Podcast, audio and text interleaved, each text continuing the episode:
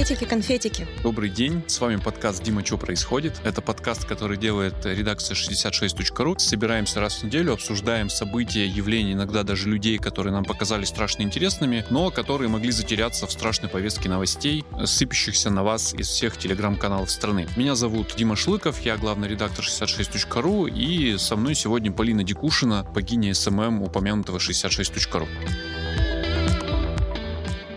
В прошлый раз мы с вами разговаривали на тему к повестке довольно близкую про чудо в очередном поле и посадку самолета туда, но не могли просто пройти мимо, и нам самим было интересно. А в этот раз отдалимся подальше, но тем не менее информационный повод у нас есть. В Екатеринбурге, где находится редакция наша, случились выборы в городскую думу. Не то чтобы это что-то было непрогнозируемое и внезапное, но чуть позже, когда депутаты получили мандаты, случилась не то чтобы сенсация, но что-то уникальное, потому что впервые в современной истории территории Екатеринбурга с вероятностью в 98,5%, потому что итоговое решение в тот момент, когда мы записываем подкаст, еще не принято. Главой Думы, спикером становится Анна Гурарий. И, в общем, в ее имени и фамилии сенсация и заключается. Она буквально полная противоположность всех, кто возглавлял Екатеринбургскую городскую думу в ее современной истории. Ну, то есть она молодая, 33-летняя, хорошо образованная девушка, в то время как все ее предшественники были мужчинами предпенсионного возраста. Ну, разной степени талантливости, образования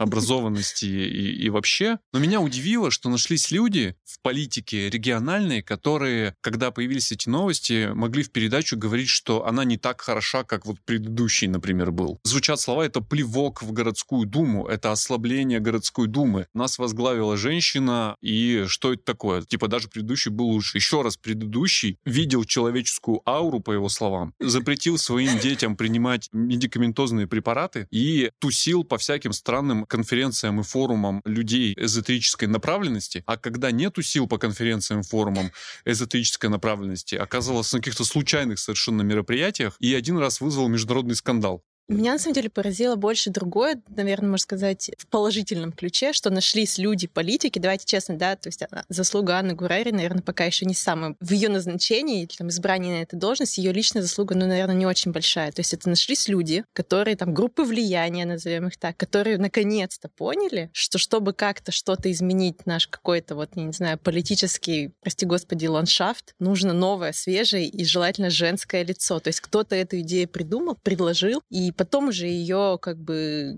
наполнили конкретной персоналией. Я здесь вижу другой контекст. Люди, принимавшие это решение, наверное, как и я, не обращали внимания на возраст и пол, тем более, что 33 года — это вполне себе взрослый самостоятельный человек. Человек с ученой степенью и, если я не ошибаюсь, самый молодой декан университета по состоянию на сейчас, ну, наверное, обладает достаточным размером, объемом и э, функциональностью головного мозга, чтобы управлять Екатеринбургской городской думой. Там решение немножко иначе принималось, потому что она оказалась оказалась кандидатом, который сможет, с их точки зрения, обеспечить спокойствие. Не потому, что она женщина, а потому, что она не вовлечена во многие другие процессы. Mm-hmm. У нее нет амбиций по разделению городского имущества. Как следствие, у нее нет острого желания конфликтовать с городской администрацией. Городская администрация не хочет конфликта с Гордумой, и они на мало на что влияют, но выматывают страшным образом. Еще и приходится муниципальные активы откусывать. Ей, скорее всего, ничего этого не нужно. У нее нету бизнеса, который был бы завязан на какой-то сфере городского хозяйства, хотя может быть, есть у родственников, ну не суть. Ну и вот поэтому, наверное, ее и выбрали. Тут Тенденция уже неплохая. Да, но когда принимали это решение, не восприняли это как скандал и не вычеркнули ее по причине того, что она женщина. Ты, ну, ты, ты скорее об этом. Да.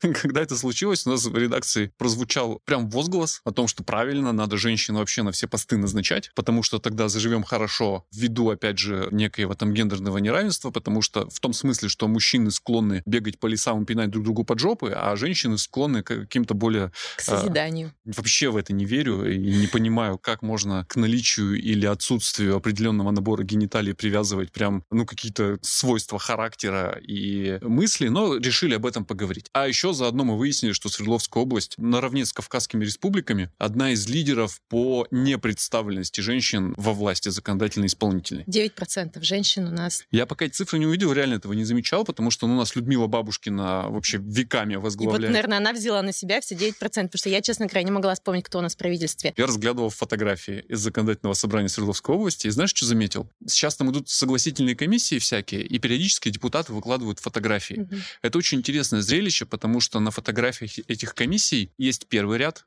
на котором сидят белые гетеросексуальные мужчины редком. И есть задний ряд, который занимают не депутаты, но сотрудницы аппарата. И вот там уже преимущественно женщины. помощницы, да. Да, они буквально, да, они буквально вот так вот распределены, как, как в фильме Барби. Насколько я помню, что всю вот работу конкретно законодательную, то есть это же, по сути, ну, просто юридическая работа, это делается именно все в комитетах, вот этими сотрудницами комитетов, помощницами депутатов. И, по сути, всем опять упирается в то, что всю черную работу делают женщины. Выходит депутат, красиво говорит, представляет свой закон, другие депутаты белые гетеросексуальные мужчины голосуют за это. А еще была смешная история в Екатеринбурге с женской фракцией в городской думе, Да! которую возглавил Игорь Володин. Игорь Володин, и эти женщины, я помню, это было что-то новое для нас. Вышли эти женщины, давайте честно, бабушки, которые вышли и сказали, мы против феминизма, мы любим мужчин. И там все просто фейспалм, потому что да что вы несете, при чем вообще, да? И все это возглавляет, как обычно, мужчина. В каком-то регионе, буквально вот на днях это произошло, я не помню честный регион, где-то в центральной, по-моему, России создали совет по поддержке там, женщин, по развитию там, чего-то связанного с женщинами. и материнство, скорее И всего. та- туда вошли только мужчины. Вот только мужчины. Ну а кому еще оберегать женщину в беде? Женщине.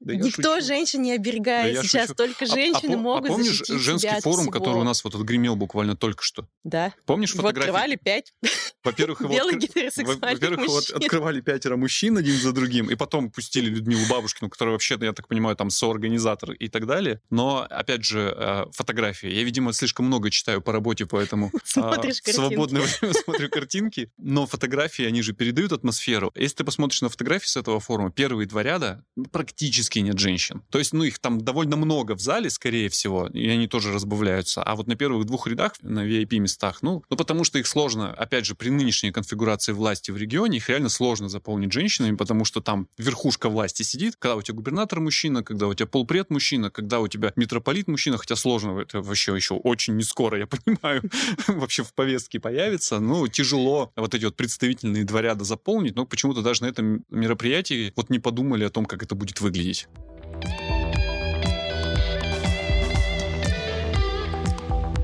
Ну, давай вернемся. Тема-то такая неоднозначная, как ни странно. Вернемся к представленности женщин в разных регионах, потому что мы же тут в редакции решили, что было бы классно, если бы всем занимались женщины. И есть в России регион, в котором представленность максимальная. Да, это еврейская автономная область. Там практически 50% исполнительной власти женщины, 40% законодательной или наоборот. Ну, пропорции такие. Я, когда эти цифры увидела, я пошла специально погуглила, что там происходит в еврейской автономной области, как она живет. Живет она очень плохо. Это регион на последнем месте у нас по социально-экономическому развитию. Такой рейтинг делается каждый год. Мне стало интересно, за счет чего они живут. У них там типа 5 предприятий. Из них одно из крупнейших — это предприятие, которое производит нижнее белье и носки. Кто там работает?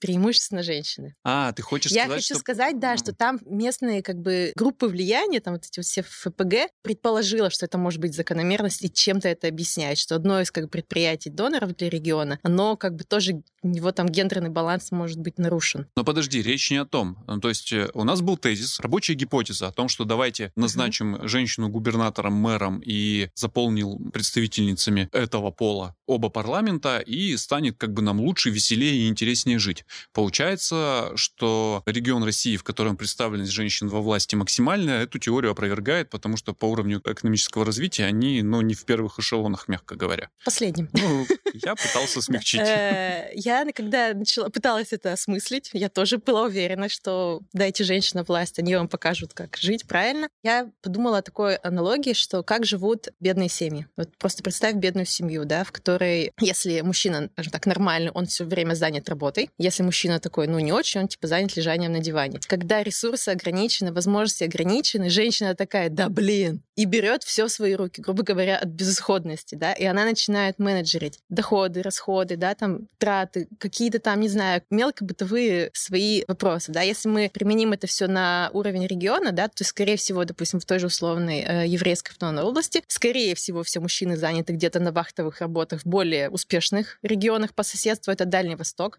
Возникло такое объяснение, потому что, ну, очень бедный регион. Ну, Видимо, там что-то не то. Ну да, но бедный регион, он же бедный не потому, что ему матушка природа там что-то не дала. Есть куча примеров регионов, где не было абсолютно ничего, пускай не российских.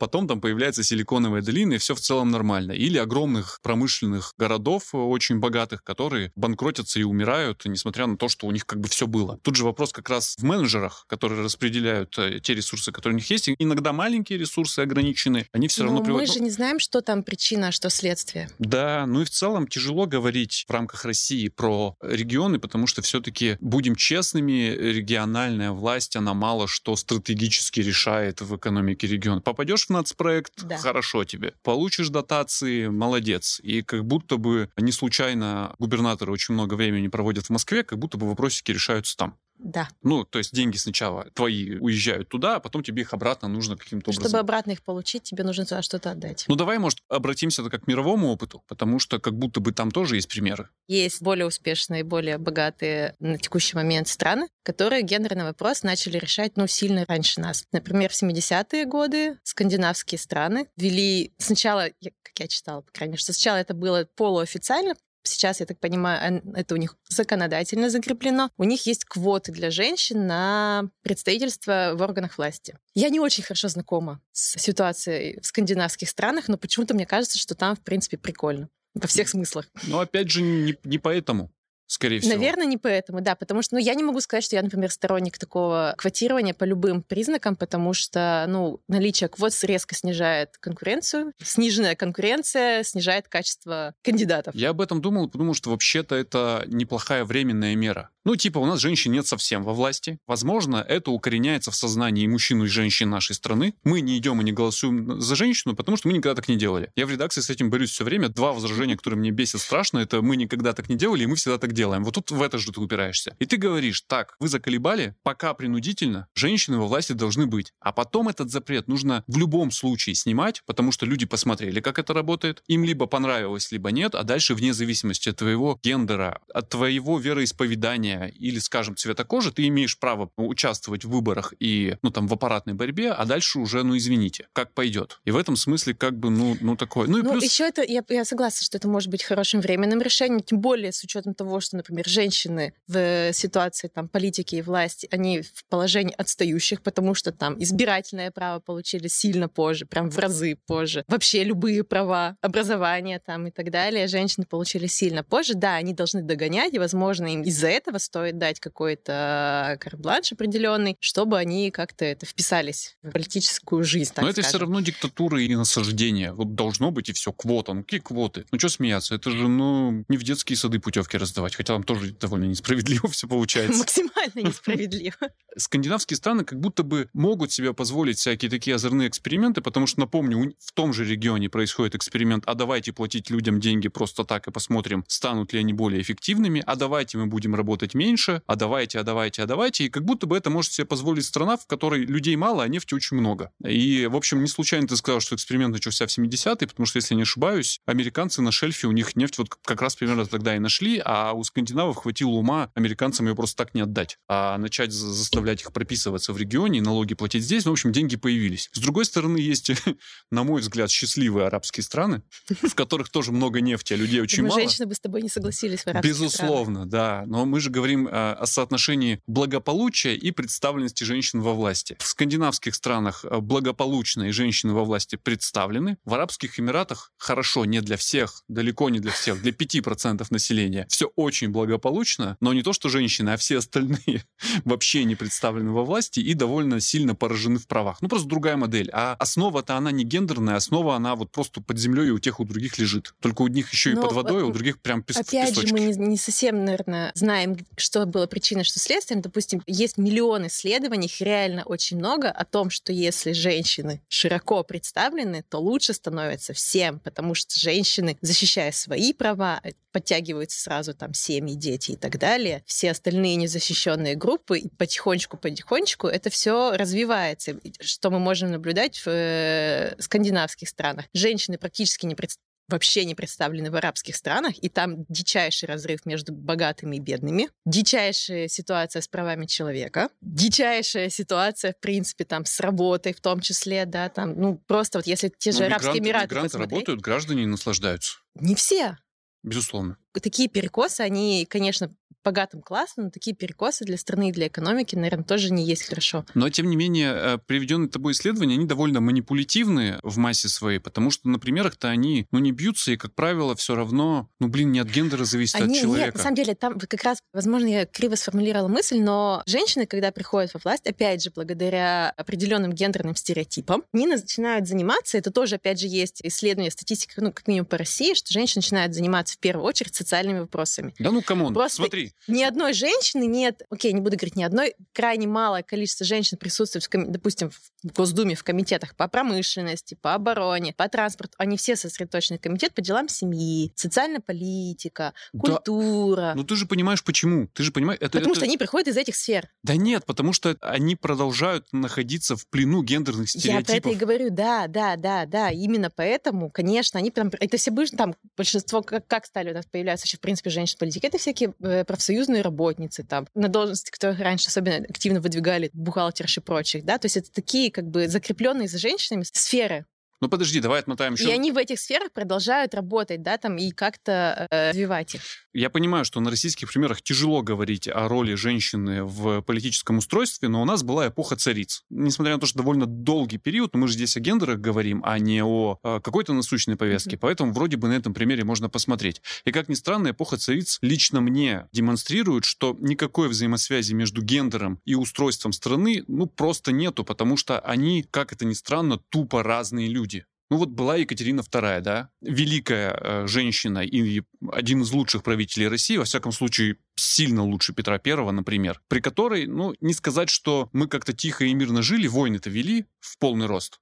Ну, И, в общем- времена войны, в принципе, не прекращались, мне кажется. Ну да. И, Из ну, одной в другую. прям захватнические с Турцией, ну неважно. Рабство как-то не, не отменяли. Но тем не менее, да, правительница была эффективная, очень сильно. Молодец. Трудоспособная и талантливая. Но была же еще Екатерина I, которая предпочитала балы всей этой ерунде. И совершенно Но она и не стремилась же быть, ее же туда внесли буквально просто как лицо. в целом, да. Но я к тому, что Но От это то- разные, да, это, это от разные того, что, от того, мужчина или женщина, ну, как бы не зависит ни воинственность государства, ни его богатство или устройство. Как будто бы, знаешь, надо просто как-то нам всем вместе за это забить.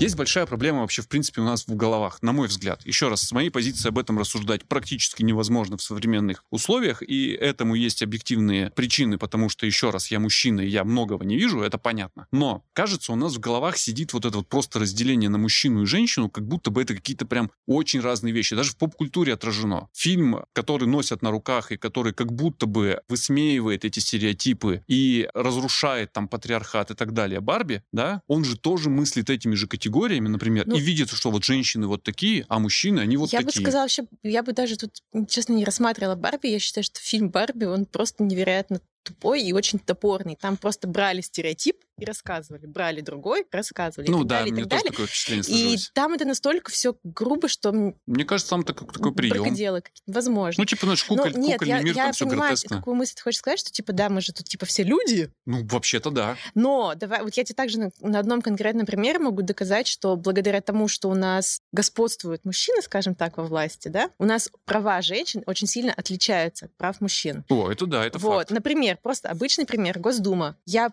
пыталась найти год, в каком году впервые в Госдуму внесли закон о домашнем насилии, я не нашла, потому что его много лет даже не могли внести. Его в 2016 году только внесли, и с тех пор бедная, несчастная, одна единственная Оксана Пушкина, которая пытается его хоть как-то протолкнуть, хоть что-то с ним сделать. Она его сто раз уже переписывала, чтобы его хотя бы приняли к рассмотрению. А ситуация с домашним насилием у нас какая у нас отвратительная. У нас женщина, даже находясь у себя дома, абсолютно никак не защищена, и никто не пытается эту проблему решать, кроме самих женщин. Если бы присутствие женщин хотя бы математически было чуть более значительным в Госдуме, наверное, этот вопрос удалось бы сдвинуть, да, и мы одну большую проблему не можем решить просто потому, что у женщин нет доступа к власти. И это только вот один такой пример, который вообще на поверхности. Я думаю, что если мы начнем там какие-то более сложные там материи и глубокие нарушения прав обсуждать, ну просто хотя бы если в этой сфере, то мы найдем еще миллион подобных примеров. Такая же ситуация, например, с абортами, да, сейчас стоит. Сидят, собираются просто, блин, простите, я возмущена, собирается толпа мужчин и решают, надо ли запретить женщинам делать аборт или нет. Ну какого. Но обрати внимание, у этих мужчин есть куча сторонников женщин, которые вполне их в этом поддерживают. Есть, но и есть и много противников женщин, и, чьи и... голоса, опять же, абсолютно не слышны. И еще интересно, что в первом случае активно против этого довольно часто выступают представители Русской Православной Церкви, про домашнее насилие, видят в этом нарушение домостроя, патриархата и нормального уклада вообще жизни. За э, запрет абортов тоже выступает, естественно, Русская Православная Церковь. Представленная а... преимущественно мужчинами.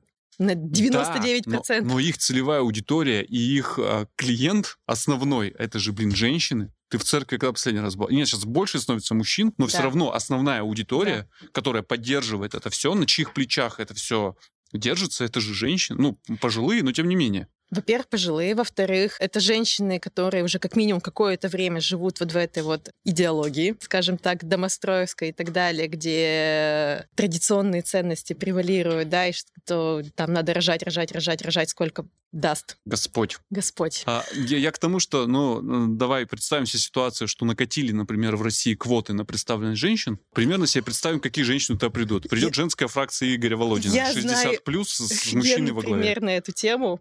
Просто, опять же, я готов... когда готовилась, я его нашла и поняла. Да, это пример о том, что так бы квот все таки да, быть не должно. Я тебе говорила, что я, наверное, скорее согласна с этим. В Аргентине, по-моему, в 90-е сделали такую квоту. Там ввели, что типа 30% женщин в парламенте должно быть. Что сделали аргентинские политики? Трансгендерные мужчины.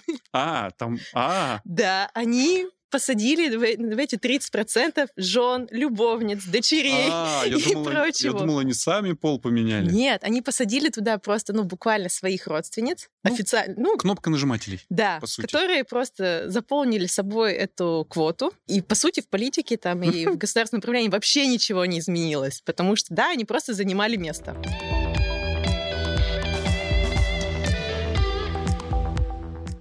У женщин как бы на старте есть очень много причин, почему они, опять же, в позиции догоняющего в этой ситуации. Даже как минимум доступ к образованию у женщин, даже в нашей, прости господи, благополучной стране. Я недавно вспоминала с кем-то из своих подружек пример. Кажется, в Пермском крае, по-моему, даже в Перми, какая-то гимназия в какой-то момент выкатила проходные баллы для первоклассников. И мальчикам там надо было набрать, чтобы поступить в эту гимназию, гораздо меньше баллов, чем девочкам. То есть девочек просто отрезали вообще на входе. И когда начался скандал, сериал, директор говорит, ну а что, ну да, ну мальчики не могут сейчас сразу умными быть, но зато потом они становятся руководителями. Та-дам-та-дам-там. Поправил ситуацию. Женщина ну, была директором, к слову. Это очень важный момент. Вот именно. Во-первых, мальчики медленнее развиваются. Я шучу. Мне кажется, это очень долгое эхо предыдущей большой и страшной войны на самом деле, потому что все вот эти вот послабления и квоты для мальчиков, они ну, начали вводиться, просто резко стало очень мало, а женщины заколебались на себе это все тащить. И, э, блин, я сам один раз попал в такую ситуацию. Я поступал в одно там учебное заведение в Екатеринбурге, и вывесили списки, и я прошел, ну, типа, у меня там были баллы, не помню, не, пом- не помню сколько. Там были баллы, и было написано, что типа принят. Не, прям у нескольких девочек были баллы выше, но было написано, что не прошла. Я ребенком был, меня так стало вообще стыдно и стрёмно. Мы с мамой сходили к директору, как бы, ну, спросили, что за херня. А он говорит, ну, типа, ну, мальчик же правильно. Ну, это капец было невозможно. Это было невыносимо. Ну, как это, как это вообще возможно? Во-первых, мы отказались от этого. Я так там и не, не поучился, наверное, к счастью, потому что объективно я был довольно тупым ребенком. А я помню, что в тесте, в тесте по истории я был уверен в одном ответе. А, там был вопрос, на что похожи башенки на Кремле.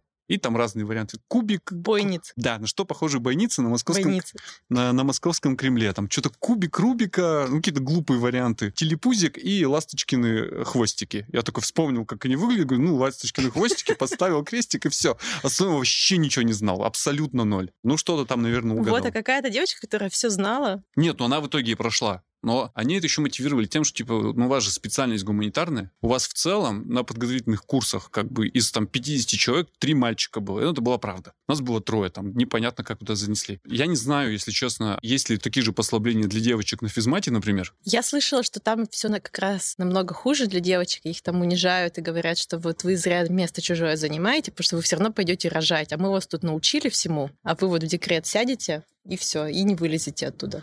Я Но был... это я только слышала. Я был свидетелем другого унижения, э, похожего, а, которое почему-то никто вокруг не воспринимал как унижение. А я знал преподавателя, который, несмотря на то, что факультет и вуз был гуманитарной направленности, у него довольно технический был такой предмет, связанный с техникой, технологией и там физикой во многом. И он девочкам всегда ставил пятерки, всем. И все были счастливы. Но а мальчиков страшно дрючил до последнего. А ну там до 12 часов ночи у него мог экзамен продолжаться и продолжался бы дальше, если бы люди в обморок не падали. Страшно прям спрашивал. Все почему-то думали, блин, это же так нечестно, почему он девочкам пятерки ставит. А знаешь, почему он ставил пятерки? Что ну, они же девочки. Тупые. Они, во-первых, в этом не разберутся никогда, говорил он. Во-вторых, все равно не будут работать с этой техникой.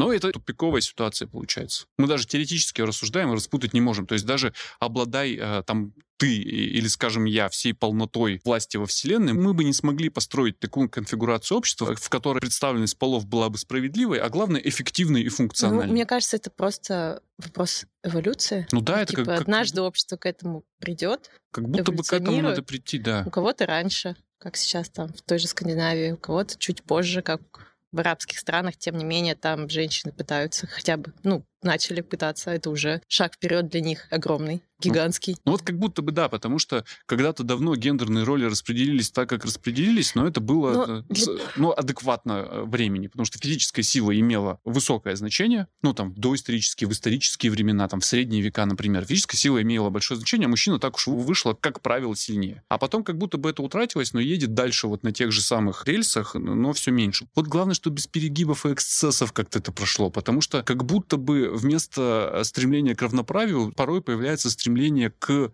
просто переворачиванию структуры. Ну, типа, мужчины долго угнетали женщин, давайте сейчас женщины поугнетают мужчин. Это в поп-культуре прям сильно отражено. Это в Барби отражено, это в российском сериале «Два холма» отражено. Ну, как будто бы, как только ты ликвидируешь кровавый патриархат, возникает кровавый матриархат. И все там точно так же, просто теперь женщины унижают мужчин. По некоторым причинам мне ну, бы накопилось? этого... По некоторым причинам мне бы этого не хотелось.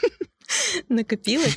Но я хотела еще добавить, что для того, чтобы мы как бы ну, эволюционировали в этом направлении, нужно сокращать какие-то стоперы. Ну, как это делать? Что значит сокращать стоперы? Ну, например, опять же, я когда готовилась, я много читала, я узнала для себя новое понятие, называется липкий пол. Близкое к тому, что называется стеклянный потолок. Это ситуация, когда женщины дольше работают на низких должностях, чем мужчины. То есть их повышают, не двигаются по карьерной лестнице меньше, медленнее намного. Почему? Потому что у женщины всегда стоит выбор семья или... Э, ну, окей, не всегда. Очень часто женщина стоит перед выбором семья или карьера, соответственно, она пытается успеть и там, и там, и там, и там. Она работает не так много, наверное, да, по объективным причинам, как мужчина. Она не настолько вкалывает. И, соответственно, да, остается, потому что ей надо домой, у нее вторая работа там, а потом еще третья. И, соответственно, ее там медленнее повышают, потому что, ну, давайте представим любого работодателя, да, выбирая между сотрудником, который там вообще до зеленых соплей работает, и женщина, которая в 6 часов встает и уходит, ну, а то и в 5. А то и в 5, а то и в 4. Ну, потому, ну, потому что, что садик ну, работает когда до садик заканчивается, да. Ну, такие вот моменты, их, наверное, можно как-то решать? Так можно, но это... И потихонечку, потихонечку, потихонечку мы... Ну, это как будто бы решается буквально на уровне домохозяйства. Это, ну, невозможно ввести квоту и заставить э, работодателя объективно менее... Ну, то есть работодатель же не виноват, что э, вот этот конкретный сотрудник у него менее эффективен, меньше вовлечен, меньше тратит времени. Это же не у него проблема, не у работодателя, а вот конкретно у этого человека в семье такая проблема. Правильно? Вот как будто бы, знаешь, что, опять же, на уровне индивидуумов и конкретных людей, семей, ну, а как ты ее домохозяйств решишь, если, допустим, мужчина как раз-таки делает карьеру в этой семье и работает там по ну, 100 часов в день. Ну вот в семье это должно решаться. То есть э, я был один раз свидетелем истории, где брак, блин, из-за этого распался, потому что из-за э, натуральных гендерных стереотипов, которые они не смогли перенести. Когда родился ребенок, э, возник вопрос, кто пойдет в декрет. По умолчанию всегда идет женщина. А в том случае посидели, посчитали, никакого смысла женщине в декрет было уходить, ну, просто отсутствовали. Во многом уж у нее работа была, начнем с этого. а мужчины не было. Ну, это не особо. Он искал себя в тот момент времени. Они логично рассудили, что давай я посижу, а ты иди дальше работай. Он остался сидеть, она пошла дальше работать, и брак очень быстро развалился, потому что она начала говорить, что что-то у меня мужик какой-то вообще не мужик, не соответствует э, представлениям о прекрасном, да, а я вкалываю на работе, зарабатываю много Больное. денег, ему приношу еще в отпуск за мой счет едет, она сама недовольна. Он капец там недоволен. Все мои амбиции разбились об этого ребенка, об Лучшие этот брак. годы Лучшие годы это. потратил, да, на то, чтобы сидеть дома. Я этого не заслуживаю, этого не достоин. Все, развалилось. Причем почему-то ребенок с женщиной остался. Так и не понял, почему. Э, Вот это, Ну, же, это деле- же как будто на уровне Да. домохозяйства решается. То есть вы садитесь, разговариваете. Я взрослый человек, ты взрослый человек. У меня есть карьерные амбиции, у тебя есть карьерные амбиции. Мы хотим их так или иначе воплощать. Так уж вышло, что у нас появился ребенок, это как будто бы наше совместное решение. Ну и все, и вы делите просто пополам и становитесь для работодателя совершенно... И оба не повышаетесь. Конечно, ты теряешь. Ты же Да, сама говоришь, ты да. идешь домой, у тебя там еще одна работа. Конечно, ты теряешь в скиллах. Либо ты мог вкалывать по ночам на двух работах и радоваться жизни, либо, ну, блин, вот у тебя еще одна работа есть. Школа заканчивается в 17.50. Вот, Ничего я с этим не поделаешь. но я добавлю, что на самом деле ты- вот многие из этих вопросов можно снять вне семьи. Ну, опять же, возвращаемся в школе. Я встречалась надо, с своими подружками, у которых у всех есть дети. И мы с ними, когда они рассказывали там, как они живут, я просто поняла, что если у женщины есть ребенок, и нет бабушки, все, никакой работе вообще полноценной не может быть и речи. Да, там Особенно если у тебя, там, не знаю, у мужа бизнес свой, который он не может бросить там по понятным причинам и там в 6 часов закончить. Потому что школа заканчивается в 11 утра, Да. Кружок начинается в 4 часа дня. Продленку отменили. У меня была продленка в детстве. Решала много вопросов в семье. Вообще все с моим пристройством. И так далее, и так далее. Больничные дети вот эти, которые разносят заразу просто круглый год по кругу и ничего с этим не сделать. Вот женщина все равно, хочет она или нет, ее поставят в эту ситуацию этого выбора. Да, есть семьи, которые решают это какими-то способами. Да, есть семьи, где очень большую роль на себя берет мужчина. В этом случае я не буду как бы принижать. Есть, хорошо. Но это, опять же, скорее исключение, чем правило. Но как а ты... правило, женщина Как идет на какую-то работу, где у нее там, не знаю, полставки, полторы ставки, э, там еще что-то, где у нее она там удаленщик, фрилансер или так далее, и только в этой ситуации она может быть полноценным родителем, ну, полноценной мамой, потому что, давай честно, мамы все-таки требуются там разные специфическая отдача и так далее. Ну, мужчины, которые стоят перед таким выбором, их все равно в разы меньше. И многие эти вопросы можно снять именно, допустим, не знаю, садик, чтобы заканчивал работать не в 5. Ну, мы тогда приходим к бездушной советской системе, когда э, ребенок не принадлежит родителям, принадлежит социуму. А в понедельник, Сейчас он, ребенок принадлежит бабушкам. в понедельник он уходит в детский сад, в субботу он из детского сада возвращается. Напомню, это вполне себе функционировало и работало. В школе его занимает сначала пионерская, потом комсомольская организация. Но нафига тебе ребенок спрашивается? Он у тебя на свет появился, и ты такой, государство, возьми его, пожалуйста, и занимайся им институционально. Я его буду вечером забирать, спать, укладывать, и утром тебе обратно отдавать. Ну, то есть ты же эти риски понимаешь и их на себя принимаешь. И более того, помимо бабушки, коль скоро ты решил там вбухиваться в карьеру, и твой бизнес не позволяет тебе освобождаться в 6 часов вечера, наверное, твой бизнес может тебе позволить оплатить продленку. Ну, то есть ты либо сам этим занимаешься, потому что это работа, ты права, трудишься, либо оплачиваешь труд тех людей, которые этим занимаются, потому что ты в это время зарабатываешь деньги. А если ты в это время деньги не зарабатываешь, ну, короче, как будто бы это на уровне домохозяйства решается. Ну, блин, это же ребенок. Но это идеальный случай, когда это реш- решается на уровне домохозяйства. Я говорю, что это решаться должно. Ну, то есть это начнет меняться. Совершенная модель. Начнет меняться, когда это будет решаться на уровне домохозяйства. Когда это будет решаться институционально сверху, ну, просто будут в парламенте сидеть жены и сестры, буквально. Ну, в крайнем случае трансгендерные мужчины, если на жены и сестер введут ограничения и запреты. Хотя в России это невозможно, тут э, мужчинам эту лазейку урезали, у нас теперь пол менять нельзя. Ну, вот. Мне бы для себя лично хотелось, чтобы я никогда в жизни перед таким выбором стояла. Если я захочу иметь ребенка, мне придется. Что я буду работать, как сейчас, например, я работаю, получая определенное количество денег, либо я резко сокращаю себе работу и реализуюсь как мать.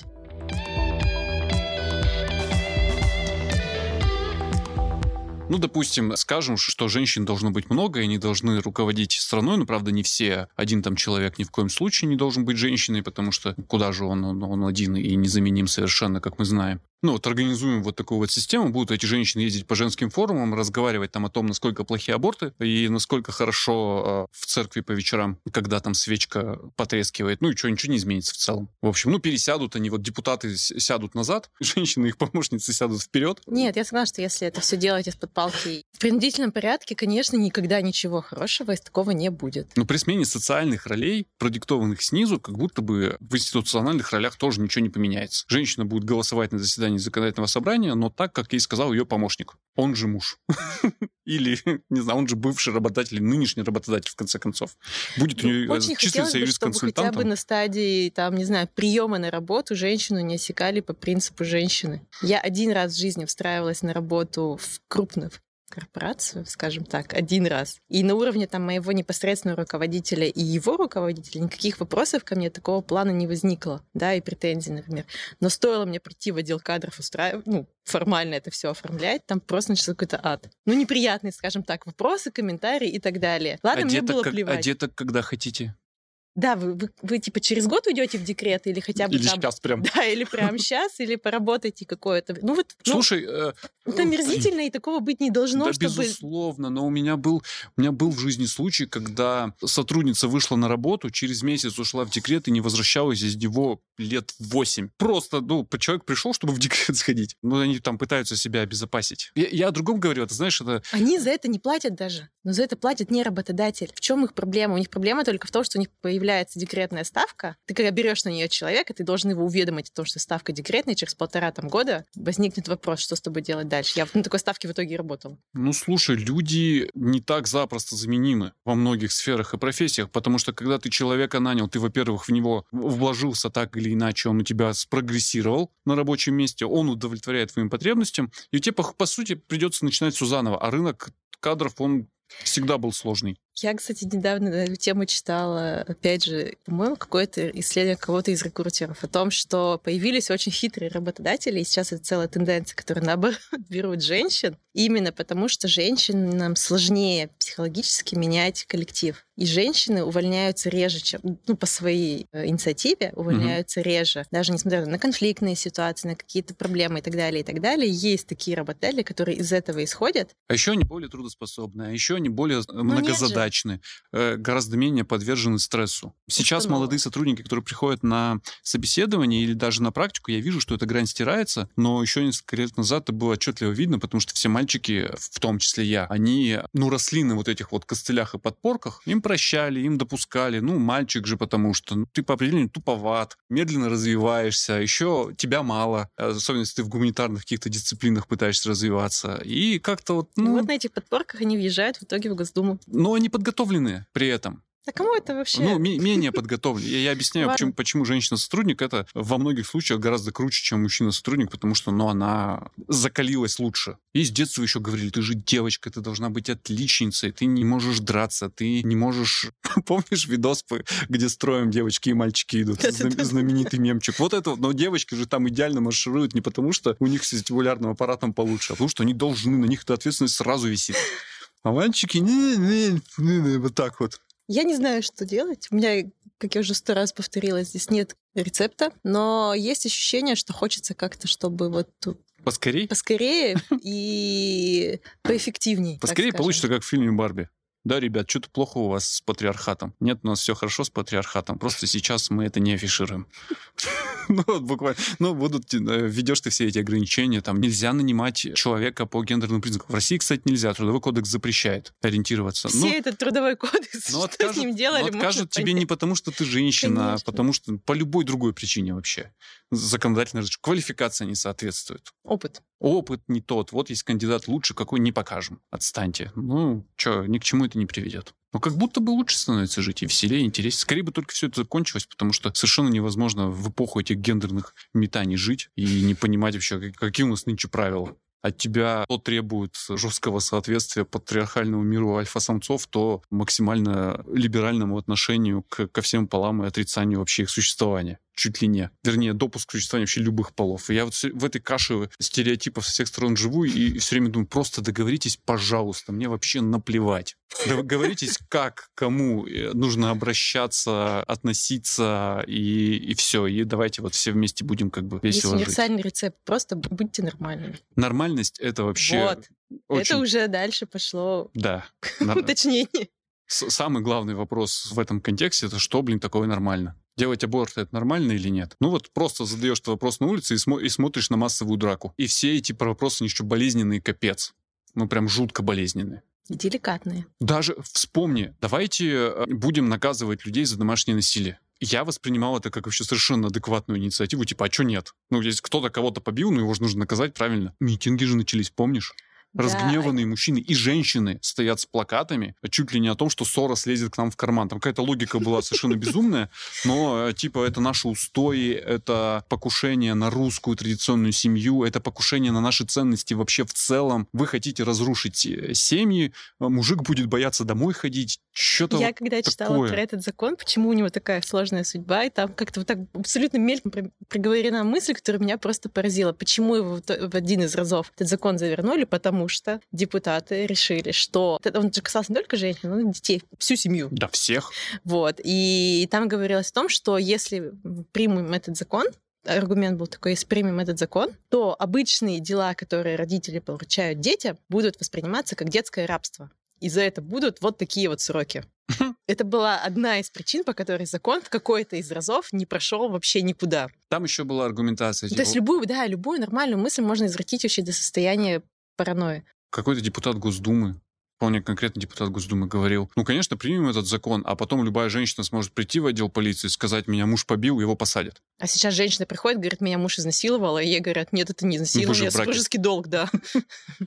Мы просто не так поняли. А, ну да, аргументация странная. Я, я, я-то это говорил к тому, что почему-то все эти вопросы в нормальности, они вызывают прям ожесточенные споры. И прям со всех сторон все очень жестко и жестоко. Это прям столкновение. Почему, я не понимаю. Вот не все равно, по-честному. Ну вот меня, наверное, среди всех проблем женщин на текущий момент больше всего волнует только одна. Это вот вопрос насилия в отношении женщин. Потому что женщины, получается так, что не защищены, и их никто не защищает сейчас в этом вот вопросе, как минимум. Меня он волнует, я за ним слежу. И я понимаю, что женщины пытаются биться там что-то сами по себе. Все организации общественные по защите женщин там, от насилия семейного, не только семейного, любого другого, они все, во-первых, исключительно из женщин, хорошо, они все запрещены. Они сейчас либо иноагенты, либо там еще что похуже и так далее. У нас сейчас нет ни одной. А истенок работает? Аистенок, ну... Фу, сейчас страшно стало да, упоминать их в этом контексте. Во-вторых, аистенок работает уже с теми, с кем все, как бы, в отношении кого это насилие уже совершилось. Да, ну, да, да, конечно. Факт. А те, кто там еще на стадии подачи первого заявления в полицию могут женщин сопровождать, да, там юристы какие-то, они уже все, все, они им там им нельзя донатить, их нельзя никак поддерживать, о них нельзя писать даже в социальных сетях. Без пометок. Без пометок, да. То есть я вот понимаю, что конкретно в этом вопросе как бы, ну, надеяться только, можно только на женщин. Да и то не всегда. Да, и то не всегда. Всегда и женская фракция с мужчиной во да. главе. Вот этими вот бабушками с установками сидит, помалкивай. Но все-таки иногда я даже сказал часто, меня тоже посещает мысль, что это все-таки покушение и вот насилие, понимаешь? Потому что, ну, радикальный феминизм никто не отменял, и он довольно страшновато порой в некоторых своих формах звучит.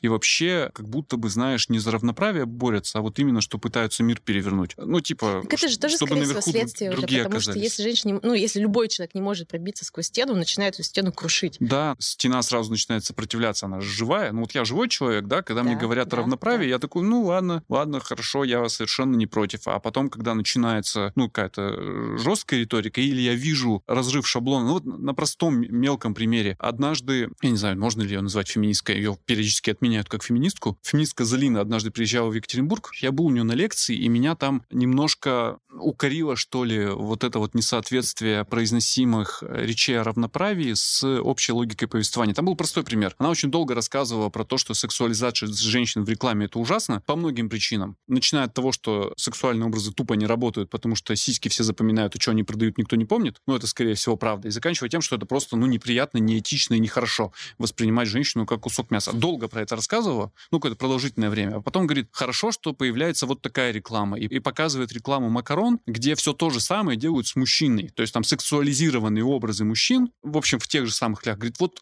ладно, хоть Ну, я хорошая думаю, реклама, она ничего пример не как то, что о, классная реклама, а как шаг авторов этой рекламы, которые, опять же, высмеивали сексуализацию женщин. То есть они Нифига. это- Ну, во- во-первых, во-первых, они там не высмеивали, там все было на сложных щах, и, ну, я скорее имею в всего, виду, маркетологи что и это мужчины... было как обратка. Да. И задумывалось это именно Нет, так. она не задумывалась, как обратка. Не Это, может это реклама, э, где сели такие маркетологи, говорят, кому мы продаем макароны? Кто у нас у плиты? Женщина у нас у плиты. Календари австралийских пожарных. Да, бук- э, там буквально были австралийские пожарные. Ну, ты понимаешь, о чем я говорю. И я потом ей в интервью тоже это говорил, но она тоже отъехала, но в, моменте это прозвучало вот именно так. И аудитория это восприняла, типа, о, какие симпатичные мужчинки. Э, Но это ведь то же самое, просто вы перевернули, и все, теперь, теперь мы угнетатели, там, грубо говоря, а вы сексуализированное мясо. А давайте не будет мы и вы, давайте мы просто все люди и все. Ну, что нет-то? Недавно нормальная читала же подобную дискуссию в одной из социальных сетей, и вышла какая-то женщина и сказала просто, вы знаете, ну феминизм, он же не за равные права, он за права женщин. Ну да. Ну, это, это и смущает. Они борются за права женщин, не за общие права. И поэтому они ну, не должны думать. Частый вопрос, который предъявляют, например, феминисткам, это призыв в армию. Да? Что типа, о, женщинам зато не надо в армию идти. Так они говорят, ну, боритесь, чтобы вам тоже не надо было в армию идти. Ну, вы же, мужчина, боритесь за свои права, а мы за свои боремся. Ну, такое себе, конечно. Если в армию никто ходить не будет, это... ну, м. Нет, ну, в смысле, контрактная армия только. а, в этом В смысле. этом смысле, да. Ну и в контрактную армию, как, например, в многих развитых стран, идут и мужчины, и женщины.